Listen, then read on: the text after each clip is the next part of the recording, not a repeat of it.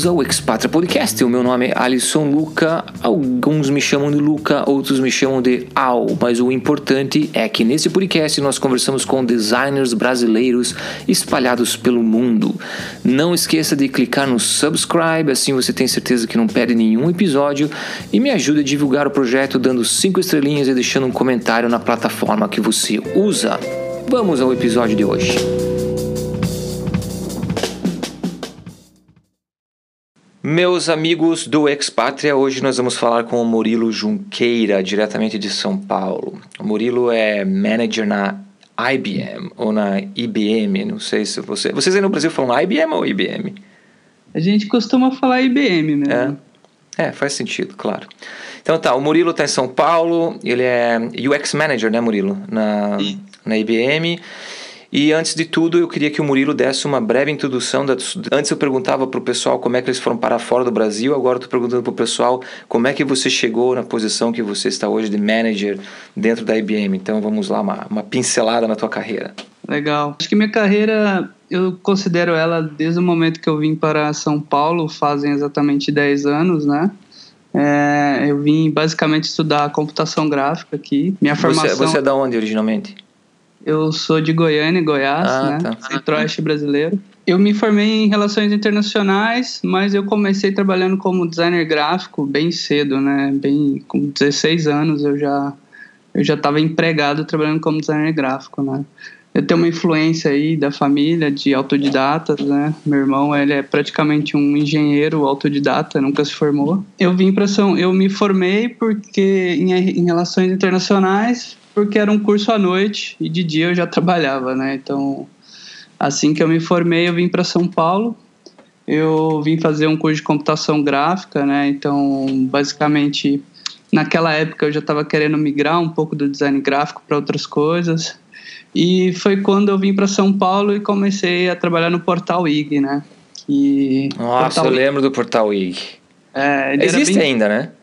Existe ainda, né? não tão mais tão presente, né? Como o UOL e a Globo.com. Uhum, Mas aquela época, aquele momento eu dei muita sorte de, de de estar tá numa área com muito investimento em design. Então, eu trabalhei com pessoas muito fortes, né? Muito é, pessoas que tinham formação. Então, foi um aprendizado muito grande. E eu acompanhei toda essa parte, né? De da evolução da área de design de, de digital, né? Falando uhum, propriamente uhum. dito.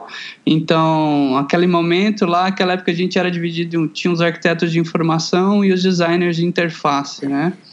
E então assim, apesar da gente ter bastante apego e bastante trabalho em desenvolver peças é, do meio visual, a preocupação com o produto já era existente, né? Então de lá para cá foi foi a evolução da, da área como se, na área de user experience, e eu fui acompanhando assim em vários momentos. Então ali eu fiquei por cinco anos, né, no portal IG, e no final do quinto ano eu já estava muito eu já me considerava um product designer, porque assim, eu não, não só desenhava, né? Eu pensava no que eu estava desenhando sim, de fato. Sim. E eu já atendia muitas startups, assim, né? Eu já tinha feito trabalhos para Amsterdã, já tinha feito aqui internamente no Brasil algumas startups que eu ajudei no começo, né? Freelances, assim, trabalhos com orçamento bem baixo uhum, e uhum. as empresas cresceram, né? E algumas existem até hoje, né? Acho que um exemplo disso é o Grubster, que é, atualmente é conhecido como Chefs Club também, que juntou. Em Amsterdã também tem uma empresa que, que eu ajudei, que cresceu lá também. Então, assim, no final daquele quinto ano, eu, putz, eu estava querendo muito trabalhar com startups. E foi quando de fato eu saí do IG e fui passei aí os próximos três anos e meio trabalhando com startups. E aí a minha primeira experiência foi numa fintech, né, que era de investimento inglês e chamava Money Guru. Uhum. Eu fiquei lá por mais dois anos e aí assim cada vez mais eu fiz uma imersão no meio da tecnologia, no meio de metodologia, metodologias ágeis, né? E também é, foi um momento que eu tive muito próximo com, com formação quantitativa, né? Então esse esse breve momento, né? Então eu tive uma etapa de poxa aprender o design, como desenhar o design, depois com olhar um pouquinho para o produto, né? Uhum, e aqui, de fato, já ter objetivos de negócio, né? Então, melhorar fluxo de conversão, melhorar churn. Então, startups, ela te traz muito para isso. E também e te ajuda a crescer muito no meio de desenvolvimento, né? Tipo, a aprender a priorizar soluções que vão fazer sentido, que possam ser implementadas, né? É, de maneira rápida, né? Então, após isso, eu três anos e meio mais ou menos. Eu quase saí do país, quase fui para Portugal. Só que eu acabei ficando e fui trabalhar como consultor numa empresa que hoje é da Accenture, né?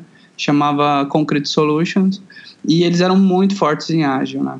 Uhum. E lá eu tive a oportunidade de atender grandes clientes, né? Acho que o Itaú é, foi o meu principal cliente da época. E eu trabalhei, comecei de fato a, a atuar fortemente com parte de não só de desenvolver o trabalho de UX, né? É, então esse é um momento que eu acho que eu entrei muito na questão de, de dados já, de dados quali, né? Então pesquisa de profundidade, testes de usabilidade, né? A gente já tinha uma maturidade maior ali naquele momento. Então, assim, o, o trabalho do, Itaú, ele, ele abriu muitas portas, né? E me fez ser convidado para ir para a IBM, né? Então eu entrei lá com um cargo de especialista em, em experiência de usuário e interface, né? É, e eu acho que o meu grande diferencial era essa, né? Porque eu já sabia como desenhar dentro de padrões, olhando é, a parte de visual muito bem. Eu já sabia pesquisar e eu já sabia como é que desenvolve. Então isso me deu várias armas, né? para estar tá e entrar num cargo de especialista de cara na IBM, assim. E aí eu fui trabalhar, fui atender outro cliente, outro banco, né? Banco Santander. E ali a gente criou uma, a gente chamava de uma mesa de mesa empreendedora, que era uma squad ágil, né? Mas a gente fazia todo um trabalho de design de serviço mesmo, né? A gente ia a fundo na pesquisa, a gente trazia insights verdadeiros, a gente aplicava o design thinking de verdade mesmo, assim, acho que foi um projeto que de fato a gente aplicou design thinking de verdade e, e colheu os frutos de, de aplicar da maneira correta. E isso fez com que a gente, dentro do, do, do banco, né, é, fosse bem conhecido, eu e meu time, né, foi um time forte ali. Para mim também abriu muitas portas. É, e uma delas foi o projeto da Volkswagen, né, o manual cognitivo do Virtus, né, que foi um carro lançado recentemente. Esse projeto também ele tem uma visibilidade muito grande, tanto internamente na IBM quanto fora também, né, ela gerou novas oportunidades. Como eu fui o líder desse projeto da parte de experiência e do design, né, é, isso foi muito bom para mim, também me abriu uhum. muitas portas. Então, eu tive aí, em um tempo curto, eu me tornei líder da, dessa área, né, dentro do Brasil. E hoje, né, após um ano depois dessa, desse projeto, eu assumi aí o, o cargo de gerente de design da IBM hum. Brasil. Então, o modelo, o modelo do negócio da, do, do teu time hoje em dia é você praticamente, a, as empresas contatam a IBM porque elas precisam de algum projeto específico que envolve, obviamente, design, acredito eu que seja uma, uma parte, né, do que elas uhum. E vocês trabalham dentro da empresa ou vocês, vocês prestam essa consultoria externamente como IBM mesmo? Legal você falar isso. Hoje eu trabalho na IBM iX, né? A IBM iX é a agência digital da IBM. É, aliás, essa, essa era uma das perguntas que eu tinha para você. O que, que é o iX no, no IBM? Mas bom que você já está falando, então vamos lá. Exatamente. IBM iX é a agência digital do, da IBM. Ela hoje é considerada pela Gartner, acho que é a primeira ou segunda agência do maior agência do mundo, tá? Ela porque ela acabou adquirindo algumas grandes agências lá fora, Aperto é uma delas. Então assim, a gente é bem grande lá fora, mas pouco conhecido aqui no Brasil ainda, né?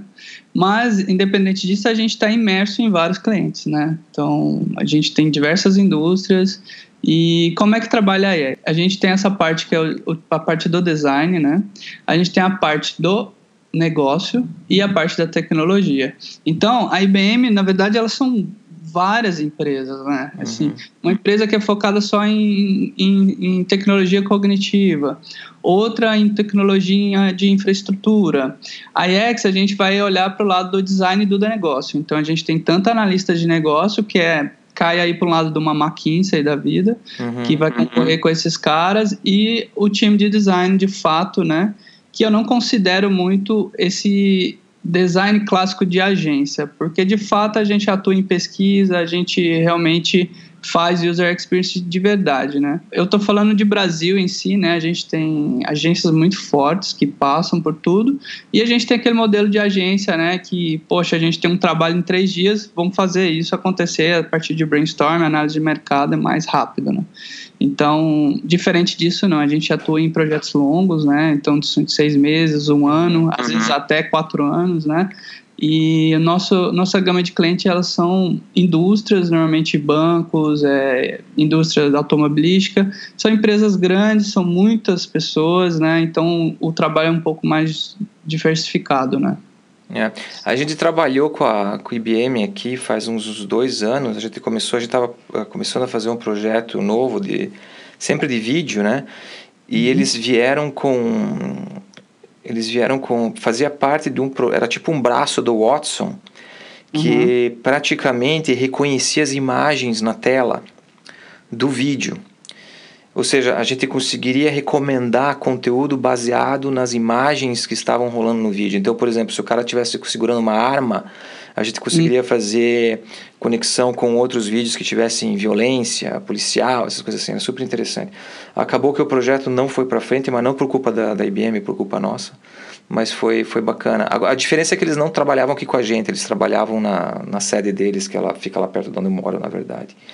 Ah, a gente a gente tem os dois modelos, né? Que você ou fica imerso né, dentro do cliente, mas você também tem essa possibilidade de estar tá indo no cliente nos momentos e voltando uhum. para cá para estar tá mais focado, né? É, dizendo casa a escritório da IBM e a IBM apoia muito home office também, né? Uhum. É, eu mesmo sou um cara que, por exemplo, quando eu preciso sentar e desenhar, eu preciso estar tá sozinho, no, no silêncio, né? Uhum. Então o home office que a IBM estimula muito, serve muito para isso e a gente acaba entregando muito mais, né, do que uhum. a gente faria em um dia num escritório cheio de gente. Qual é a estrutura do teu time hoje, então? Hoje, hoje basicamente eu sou gerente de pessoas de um cliente que eu de fato atuo dentro, né? Também entregando. Uhum, e eu também eu tenho pessoas que são de outros clientes, né? Então, basicamente, no meu time, que eu atuo dentro do cliente, eu tenho um time fechado mesmo. E aí a gente, vão, a gente vai ter especialistas em visual, tem pessoas que são mais focadas nisso. E a gente tem um perfil que eu gosto de chamar de product designer porque eu acredito nesse termo que é um cara que ele consegue sim desenhar, mas ele não vai ficar muito imerso em, em, nesse trabalho, porque a gente trabalha hoje com um sistema de linguagem, né? Isso alavanca, acelera o nosso processo de desenho. E esse cara ele vai ficar olhando muito para pesquisa, muito para validação do negócio, né? Então a gente tem esse perfil também. E vamos ter também pessoas que estão focadas em, em, em, vídeo, em motion, né? Porque parte do nosso processo hoje, às vezes, também é vender uma ideia a partir uhum. de imagens, né? Mas você, você adapta o teu time, só desculpa te interromper, você adapta o time de acordo com o que o cliente precisa ou você tem sempre o mesmo time? De acordo com o que o cliente precisa, porque a gente vai montando, né? Então, por exemplo, se você pega um cliente muito grande, que ele não tem ainda um sistema de design efetivo. Aí você consegue trazer um cara que vai estar, tá, que tem um perfil mais de visual, uhum. vai ter um perfil que é um cara que vai querer olhar para os mínimos detalhes, é um cara que consegue desenhar uma ilustração com, com estilo, né, com, com poder. Eu ainda não cheguei a contratar no IG, a gente tinha ilustradores, só ilustradores, né? A gente ainda não chegou a ter de contratado num time um cara de ilustração só para isso. Mas eu tenho designers visuals, que são designers de interface com 10 anos, mais de 10 anos de, de experiência, que o cara ele desenha uma interface muito bem e ele também desenha ícones e Sim. alguns tipos de ilustração muito bem. Então esse cara, num momento de uma empresa que ainda tem um leque, né, para desenvolver um sistema de design, uma linguagem de design, a gente tem oportunidade para esse tipo de perfil. Aí, de, paralelamente, dentro numa squad, né, dentro de um time de desenvolvimento, eu preciso de um cara com um perfil mais híbrido. Eu preciso de um cara que ele olhe mais para o negócio, eu preciso de um cara que ele saiba fazer pesquisa, validar uhum. e ele usa dos artifícios do que esse outro cara está trabalhando, porque eles estão na mesma, eles estão numa mesma equipe, né? E hoje, com todas as ferramentas, né, ajuda muita gente a desenhar mais rápido, né? Então, faz com que ele, ele, ele, esse cara, esse perfil, ele vai ficar menos focado no visual, mas mais focado na solução, né? Mas, assim, em algum momento ele vai sentar e, e prototipar alguma coisa, entendeu? Uhum. E quando vocês, por exemplo, vem alguém, alguma empresa grande entra em contato com vocês, eu imagino que vocês apresentam um, um plano de, de projeto, né? Uhum. Como é que vocês trabalham essa questão de olha, para fazer um projeto desse, para ter tempo de fazer pesquisa, ideação, é, validação, todo, todo esse processo que faz parte do, do famoso design thinking, é fácil vender isso ou você sente algum tipo de, de pressão da empresa falando assim, não, não, não, peraí galera, eu preciso disso aqui feito em, em um mês, dois meses? Sempre existe essa pressão, né? Inclusive é uma, uma briga. Na verdade, assim, a gente, nós como designers, a gente tem crescido muito dentro da IBM, né? Uhum. Mas isso não há quatro anos, cinco anos atrás dizem que não existia, né? Então nós, a gente realmente, eles chamam nós de wild ducks, né, patos selvagens, né, são pessoas. E se você falar de IBM Brasil, há 4, 5 anos atrás tinham pouquíssimos designers na IBM Brasil, né, os contratos de fato eram voltados para tecnologia e desenvolvimento. Uhum. e assim, eles ainda são hoje, né, boa parte feito nisso. Mas a gente tem feito bastante diferença utilizando desde quando vai iniciar um, uma conversa com o cliente, e isso é uma coisa que eu, eu cobro em todos os nossos designers, independente do perfil, que é saber rodar um workshop, uma sessão de design thinking falando de ideação. Isso ajuda a IBM vender muito projeto, né? Porque de fato você vai lá e em pouco tempo levanta requisitos e aplica, trazendo alguma solução com algum valor de forma muito rápida. Mas de fato, quando a gente entra para trabalhar, e aí eu acho que é o papel do designer, ele tem que criar o processo dele. Então, por exemplo, se você está numa uma squad que vai ser ágil, que vai precisar chegar implementando coisas daqui duas semanas, você tem que usar essas duas semanas uhum, e planejar uhum. o tempo que você vai precisar de uma pesquisa, para de fato já tá, tá, trazendo valor. E ao decorrer desse desenvolvimento, que vai muitas vezes ser longo, tá? De seis meses a um ano, você de fato tem que criar a tua rotina, né? De, de experiência, com testes, né? Com refinamentos, com pesquisa em campo, pesquisa quantitativa também. E aí, assim, vai depender de cada projeto.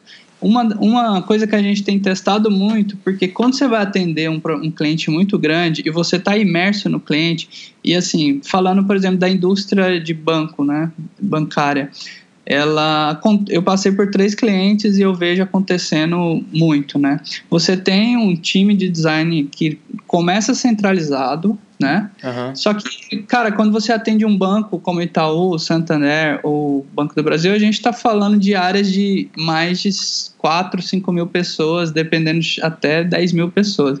E cada vez mais que o design vai fazendo diferença, mais essa galera vai sendo requisitada. Então isso começa a gerar problemas, né? Porque o time de design que nasceu centralizado, ele começa a virar gargalho. Então, alguns, é, e você vê isso em todos os bancos, acho que o, hoje o maior desafio é a descentralização, né? Desse papel de, do designer, da experiência do usuário. Uhum. Então você vê, por exemplo, o Itaú, hoje eu sei que eles têm mais de 100 designers, provavelmente é, é o banco que mais investiu nessa área, eles têm uma superintendência de design hoje, né? É, você pega também no Santander, é um time que está crescendo muito e ele cresce muito com o apoio dos consultores, dos terceiros. Então você tem dentro dessas empresas, diver, você tem normalmente um núcleo de design e esse núcleo de design ele trabalha junto com um monte de terceiros. Então, eu cresci na minha carreira sendo um terceiro, né? Uhum. Então, é, e esses caras hoje fazem diferença, né? E eu imagino, eu imagino que isso seja essencial também para a transição do projeto quando vocês saem, né? Porque se não existe um time de design dentro dessa empresa, é, e vocês devem ter passado por isso também, como é que acontece isso? Vocês terminam o projeto, falam para quem seja que for os stakeholders e falam, olha, está aqui o projeto feito, funcionando no mercado, e agora, José, o que, que acontece? Quem que mantém isso? Como é que funciona? Vocês têm outro contrato de manutenção? Que daí a coisa começa a ficar cara? Como é que, como é, que é essa transição? Então, dependendo da maturidade do cliente, por exemplo, você vai ter os núcleos de design do, do cliente, normalmente eles estão muito focados no desenvolvimento do sistema da linguagem do design. Então, assim, os padrões vêm deles, né? Uhum. E aí a ideia, e assim, como é que normalmente funciona? Dentro de um time, você sempre vai ter o contato do terceiro com alguém do cliente, né? Então, eu, eu adoro trabalhar em par, né? Você ter squads.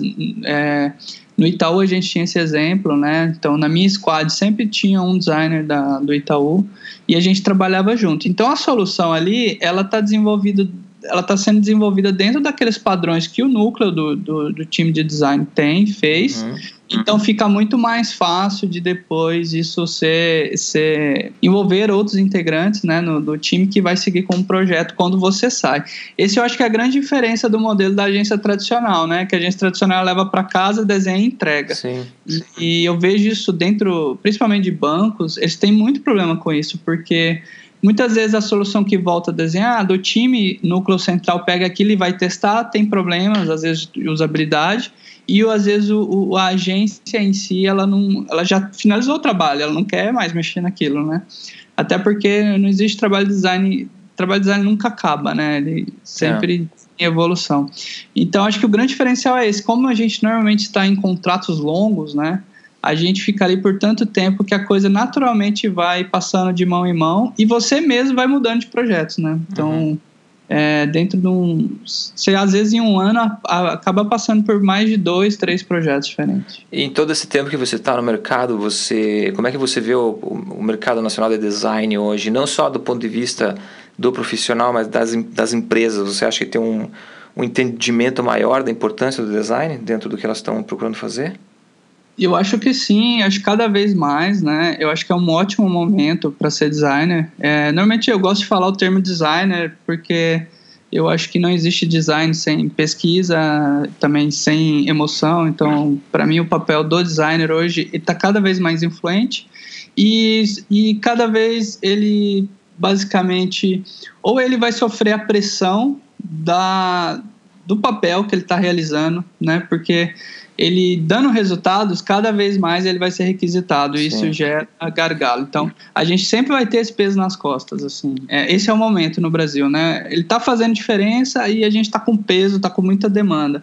Eu vejo isso como uma oportunidade, porque, por exemplo, quando você tem uma empresa como as, a maturidade das grandes empresas estão crescendo, a explosão das startups, né, principalmente no Brasil como um todo, mas em São Paulo, Rio, é, Florianópolis, é, Belo Horizonte, proporcionou também desenvolvimento da maturidade do design como um todo para os designers, né, mais do que para as empresas. Então hoje você pega o pessoal de startup, poxa, eles olham para dados, eles fazem pesquisa, eles rodam teste de usabilidade, e aí quanto maior essa startup, mais maturidade ela vai adquirindo. Mesma coisa com grandes empresas. Porém, é, diferente de, de de startups, as grandes empresas que não nasceram digitais, elas têm muito mais desafios internos.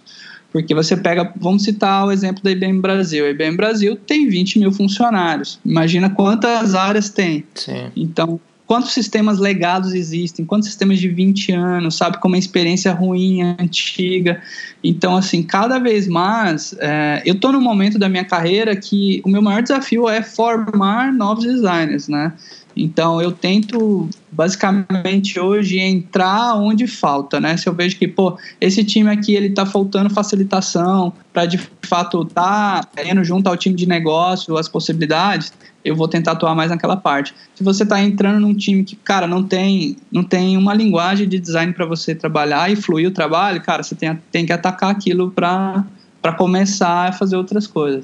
Então, eu tento formar times e preencher. Eu gosto do termo especialidade, ter especialistas fazem a diferença, mas hoje a gente, no Brasil, a gente precisa de pessoas que consigam olhar para o negócio, entender um pouquinho de desenvolvimento, porque assim também não adianta pensar fora demais, fora da caixa, se você não vai conseguir concretizar aquele, aquela solução.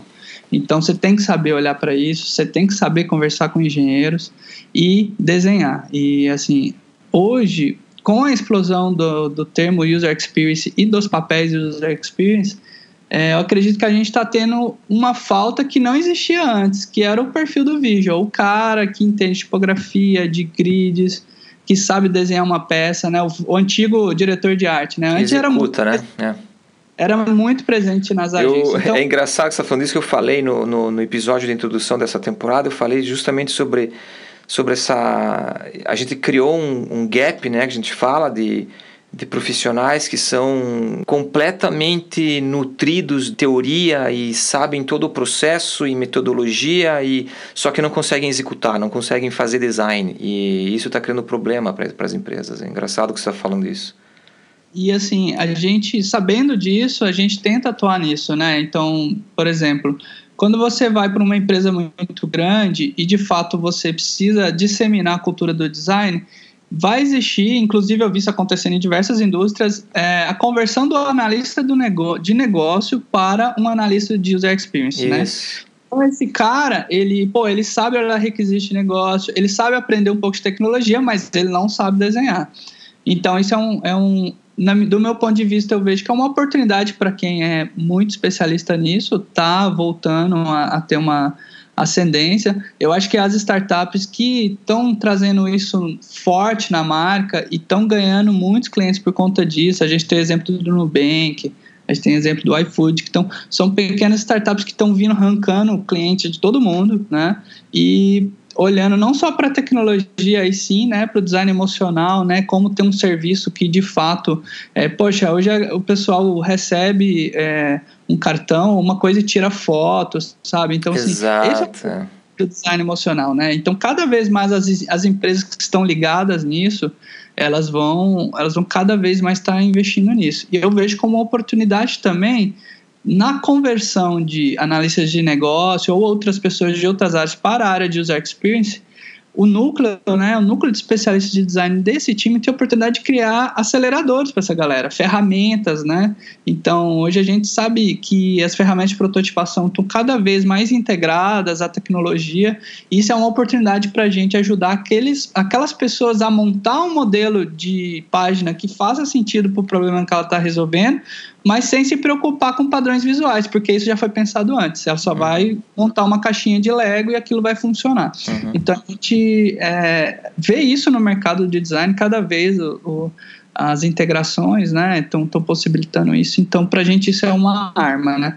Eu acho importante você sempre ter um núcleo de design que está olhando para esses padrões, mas não não virar gargalo, né? Eu acho que o papel hoje do design, principalmente dos designers experientes do Brasil, são treinar novas pessoas, são transformar de fato as empresas, né, em movidos a, a, ao design, né, e não só ao negócio e à tecnologia. Sim. Vou abrir um parênteses aqui, é, tem um livro do Aaron Walter, uh, ele hoje é, é VP de Educação na, na Envision, e o livro dele se chama Emotional Design, ah, eu recomendo, é super, é bem curtinho de ler, é bem fácil de ler, mas é super interessante. E outra, outra coisa, o que eu acho interessante especificamente da IBM, é que talvez o pessoal nem saiba muito, mas existe essa famosa carta do fundador da IBM, né, onde ele fala que uh, good design is good business. E, ou seja, desde o funda da fundação da empresa, né, design dentro da IBM é, era visto como um diferencial para a empresa. E também existe, se o pessoal só vai no Google, coloca lá Letter found, IBM Founder, que você vai, vai achar essa carta, é super legal. E tem um vídeo que, se eu não me engano, também é da IBM, que é uma espécie de demo. Eu coloquei no grupo de Product Design lá no Facebook, faz um tempinho já, por isso que eu não lembro direito se era IBM ou não. Que esse, tem, é, é, esse, essa pessoa lá, ele, ele faz uma demo de uma user interface, pela primeira vez também foi super bacana. Eu sei que a Apple é mais conhecida pela introdução da user interface, mas existe esse vídeo também que é, é bem bacana de ver. É, já que você falou de, de times e né, de problemas com formação, desse tipo de coisa, como é que é o processo de, de recrutamento da IBM aí de vocês? E uhum. daí depois a gente pode fechar com, de repente, se tiver vagas, a gente pode colocar, falar sobre vagas também. Legal. Então, é, até só recapitulando uma parte que acho que vale a pena dizer, eu acho que o exemplo disso é que a IBM, né, recentemente, agora criou de fato uma carreira para o designer, né, dentro da IBM.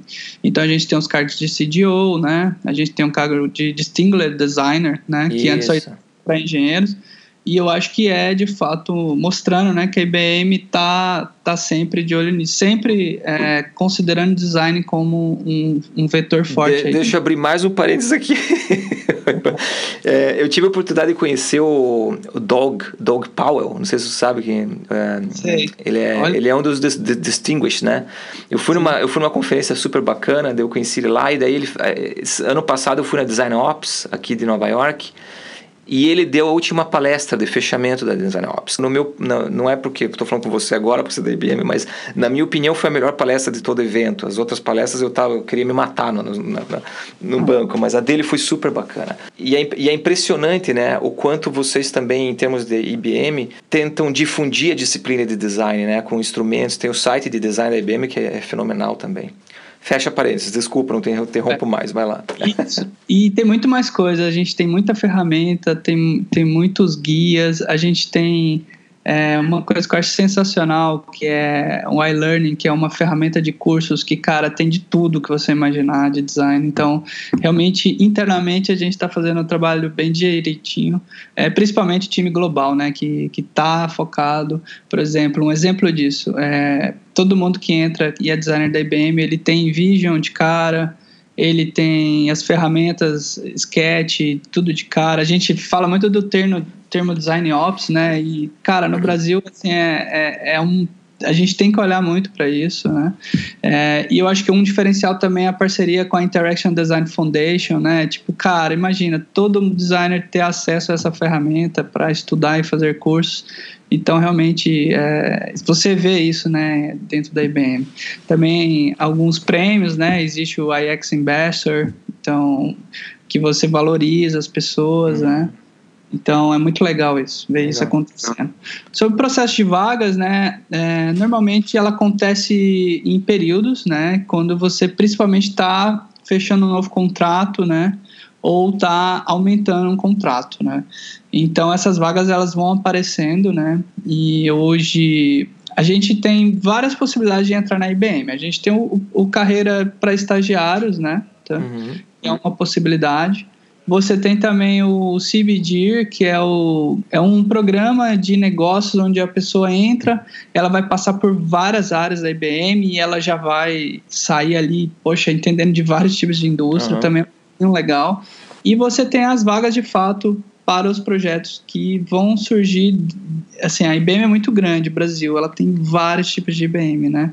Então, GTS, GBS, é, você tem Research, Watson. Então, essas, cada, eu vou chamar de pequenas empresas dentro da IBM, uhum.